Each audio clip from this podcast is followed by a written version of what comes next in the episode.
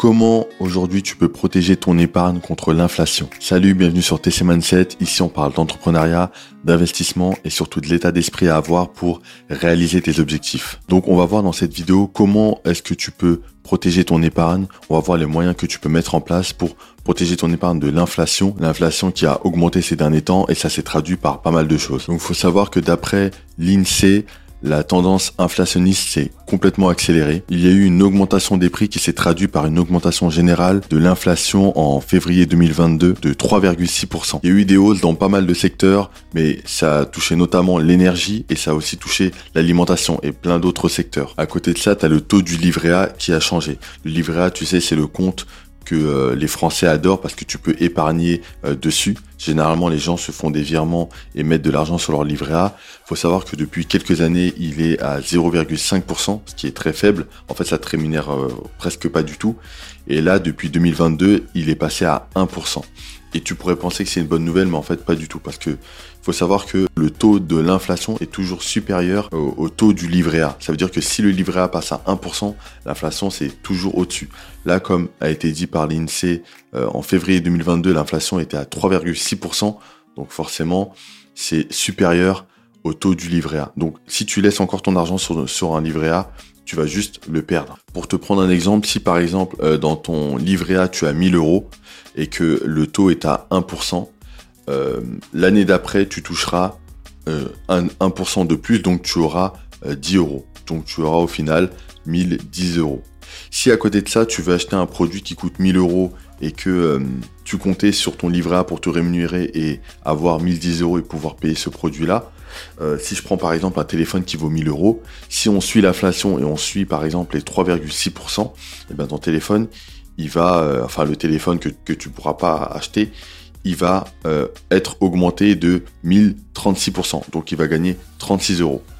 Et du coup, si tu fais la différence entre 1036 euros et 1010 euros, tu vois bien que au final, le livret A, ce que te rémunère le livret A ne compense pas assez l'inflation et du coup, tu ne pourras pas acheter le même type de produit à la même valeur. Tu vois, par exemple, un téléphone où tu pouvais euh, peut-être te l'acheter parce qu'il valait 1000 euros, euh, dans un an, tu ne pourras plus l'acheter parce que la valeur euh, de, enfin, le prix du téléphone et, et d'autres produits aura augmenté de manière à ce que tu ne puisses plus les acheter. Donc, tu devras faire plus d'argent ou peut-être mettre ton argent ailleurs dans un endroit, dans une plateforme il pourra avoir une meilleure rémunération pour pouvoir acheter le même type de produit. Donc avec cet exemple, il faut comprendre que aujourd'hui tu peux plus laisser ton argent dans ton compte bancaire comme ça. On a tous un compte bancaire historique, c'est notre banque, on l'aime bien, on a notre conseiller, etc. Mais aujourd'hui c'est plus rémunérateur du tout.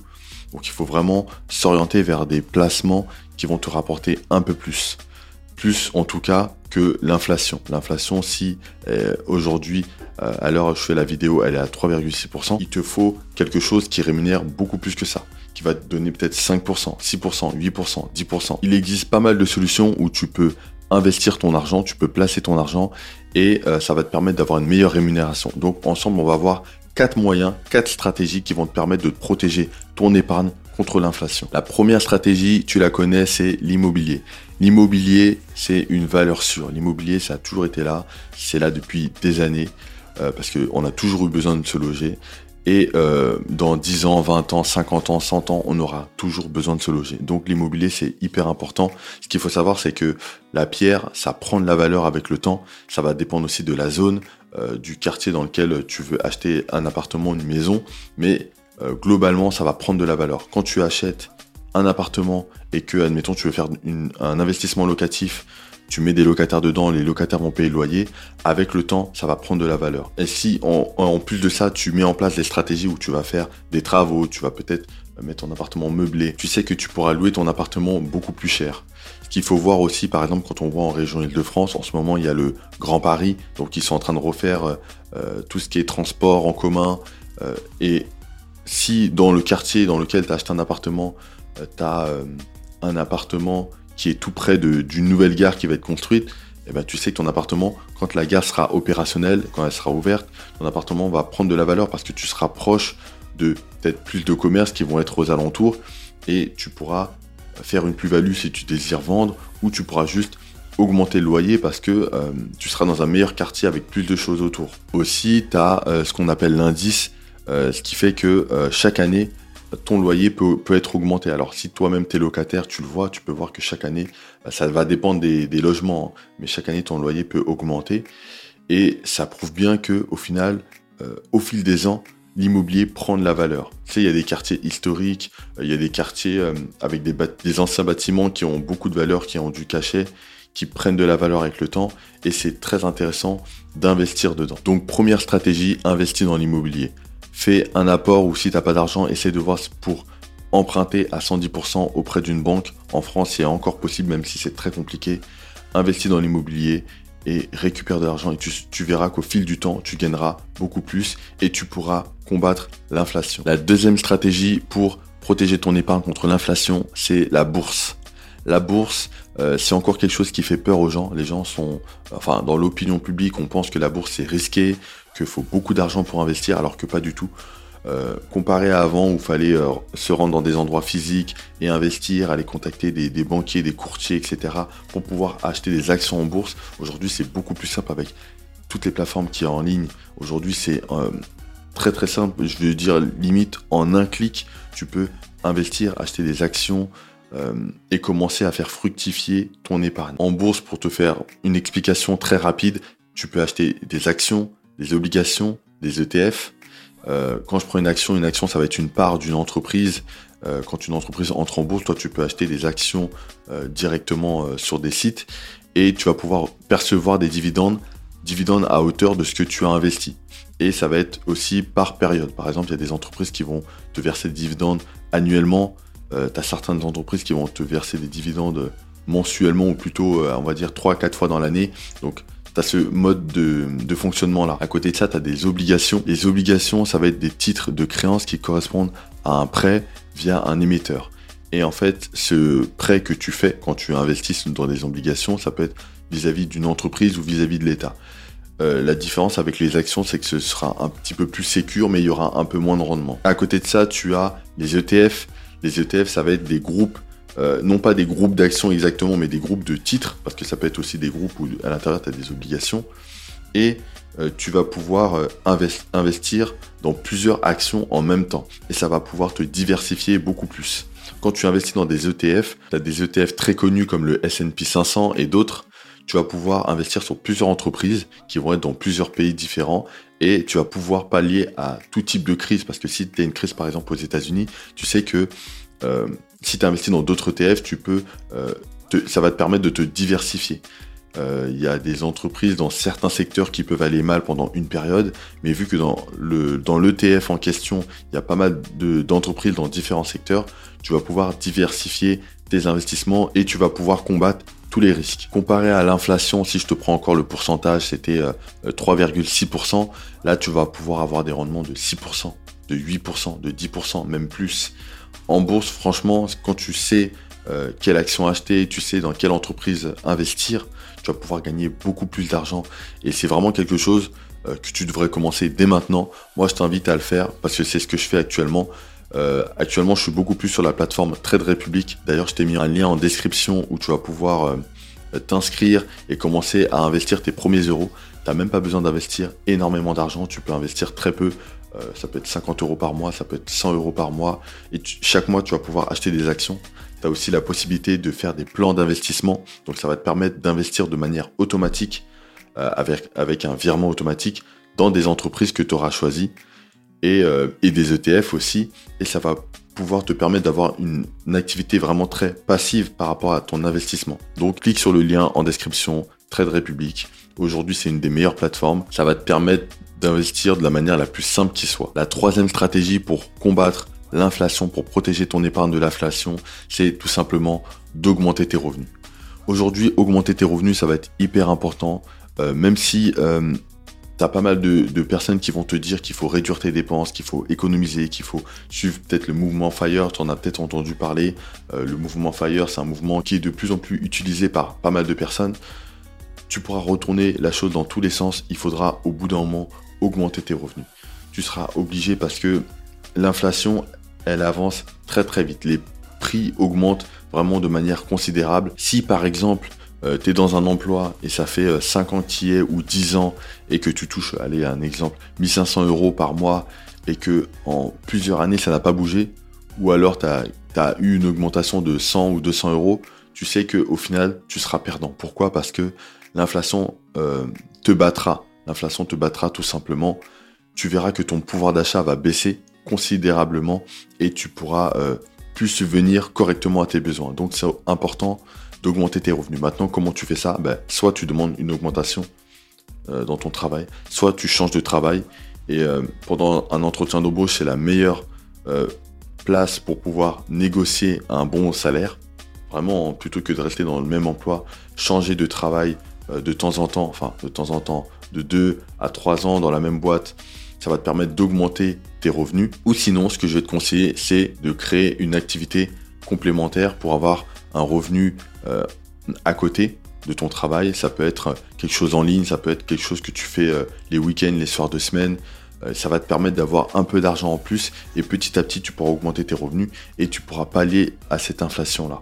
Maintenant, sur le long terme, avoir tout ce qui est deuxième job, ça peut être intéressant, mais sur le long terme, ça va juste te fatiguer parce que ça va te demander plus d'énergie. Alors que si tu mets en place quelque chose en ligne, si tu mets en place quelque chose où euh, tu vas pouvoir le déléguer, ça peut être une petite entreprise physique et tu vas pouvoir le déléguer. Sur le long terme, ce sera beaucoup plus intéressant et tu pourras aller beaucoup plus loin dans l'augmentation de tes revenus. Et la quatrième stratégie pour pouvoir protéger ton épargne de l'inflation, c'est de ne pas avoir trop de cash en banque.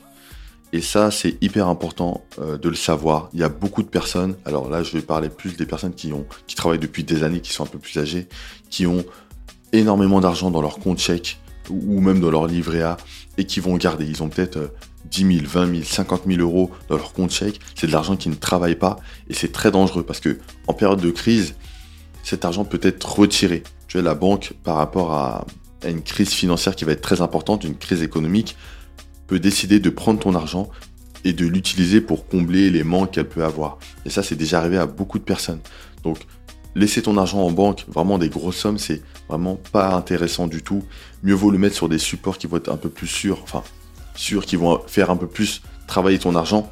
Mais il y a quand même une sécurité que tu peux avoir. C'est pas non plus hyper risqué. Ça peut être, là je te parle de la bourse. Ça peut être aussi avec l'immobilier quand tu fais des investissements locatifs. Et ça peut même être dans les crypto-monnaies si tu sais investir de manière safe. Tu as des manières de le faire avec le stacking, avec le fait d'investir dans des indices de crypto, il y a, pas mal de solutions qui vont te permettre d'investir de manière sûre, enfin plus sécure dans les crypto-monnaies ou dans la bourse. Donc c'est ces moyens-là que tu dois utiliser. Ce que tu peux faire, c'est différencier trois choses, c'est le court terme, le moyen terme et le long terme. Dans le court terme, tu peux euh, avoir une certaine somme que tu vas garder peut-être dans ton compte chèque ou dans ton livret A.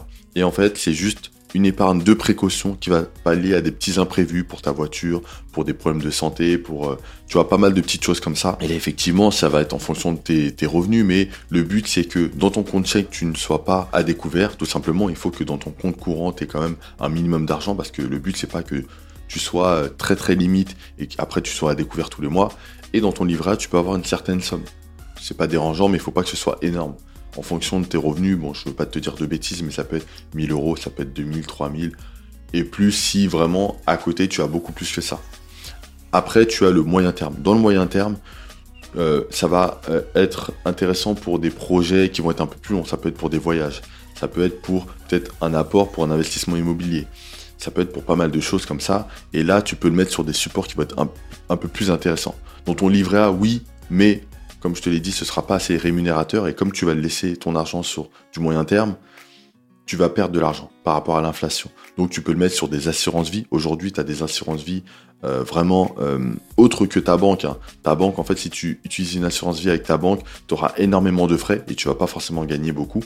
Par contre, il y a des sites comme Yomoni, comme Nalo, comme Linksea, où tu vas pouvoir déléguer la gestion de ton, ton portefeuille dans l'assurance vie et tu vas, pouvoir avoir des rendements qui seront un petit peu plus intéressants. Et sur non pas du très long terme mais du moyen terme, ça peut être hyper intéressant parce que tu vas pouvoir générer un peu plus d'argent.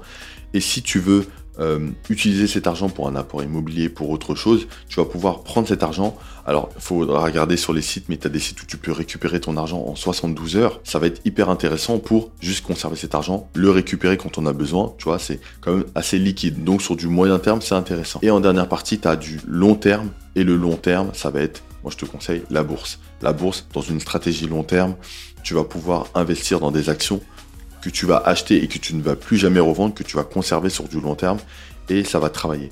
Et tu as des sites, encore une fois, comme Trade Republic où tu vas pouvoir faire un virement automatique en faisant des plans d'investissement. Ça va te permettre d'investir de manière totalement automatique sur des actions. Chaque mois, tu vas mettre de l'argent pour pouvoir acheter non pas une action complète parce que ça va dépendre du prix, mais une fraction d'action. Donc c'est hyper intéressant parce que tu vas pouvoir mettre un montant fixe euh, pour acheter ces actions.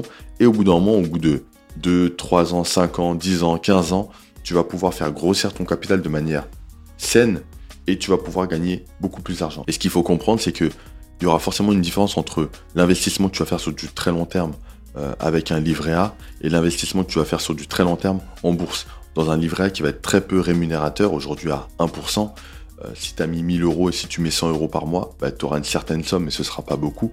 Alors que si tu mets de l'argent en bourse et que tu sais bien dans quelle action euh, ou quel ETF investir, tu as des ETF, aujourd'hui tu peux voir les statistiques pour le SP 500 par exemple, en 5 ans, 10 ans, 15 ans, tu peux avoir énormément d'argent. Et tu vois la différence avec un livret A, tu te dis mais c'est le jour et la nuit, donc c'est plus intéressant sur le très long terme d'investir en bourse. Tu peux le faire en crypto-monnaie, malheureusement en crypto-monnaie on n'a pas encore la visibilité sur 10 ans, 15 ans, 20 ans, mais ça peut être intéressant de mettre une petite partie de ton épargne et de te dire ok, cet argent-là, je vais le mettre en crypto-monnaie, ça va être un peu plus volatile, ça va bouger. Parfois, tu vas gagner énormément d'argent et parfois, tu vas perdre.